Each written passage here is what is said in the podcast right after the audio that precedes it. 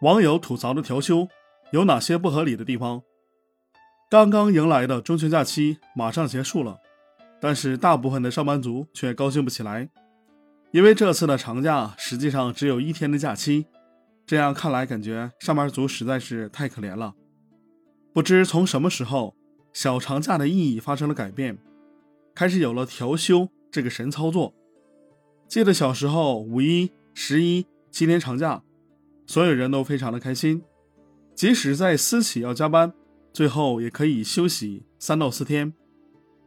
然而，一个专家认为，国内的法定节假日太多了，影响了社会生产力的发展，果断发明了调休。这种似休而未休的状态，让很多上班族表示无奈。没有长假的愉悦，反而是被迫连续加班的疲惫和焦虑。这次的小长假看似很多天。却是连续上班一周换来的，很多私企本来就是单休，这样调休，相当于连续工作两星期，不仅身体上劳累，心理上也感到烦躁。同时有两天本来就是周六日，意味着平常的公休也被浪费掉了。对于压力很大的上班族来说，简直是噩耗。小长假对于想要出去放松旅游的人来说，时间又显得很紧张。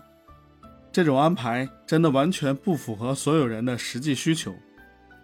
好多人都表示，这种安排下自己哪儿都去不了，还是安安静静的宅在家里好好睡觉吧。如果想要讨论未来二十年的休假，那么还是先把调休取消，真正的把休息时间还给大家。也希望以后小长假的制定可以更加符合大众的需求，让大家可以真正的休闲放松。好，关于这个观点我已经介绍完毕，希望对你有帮助。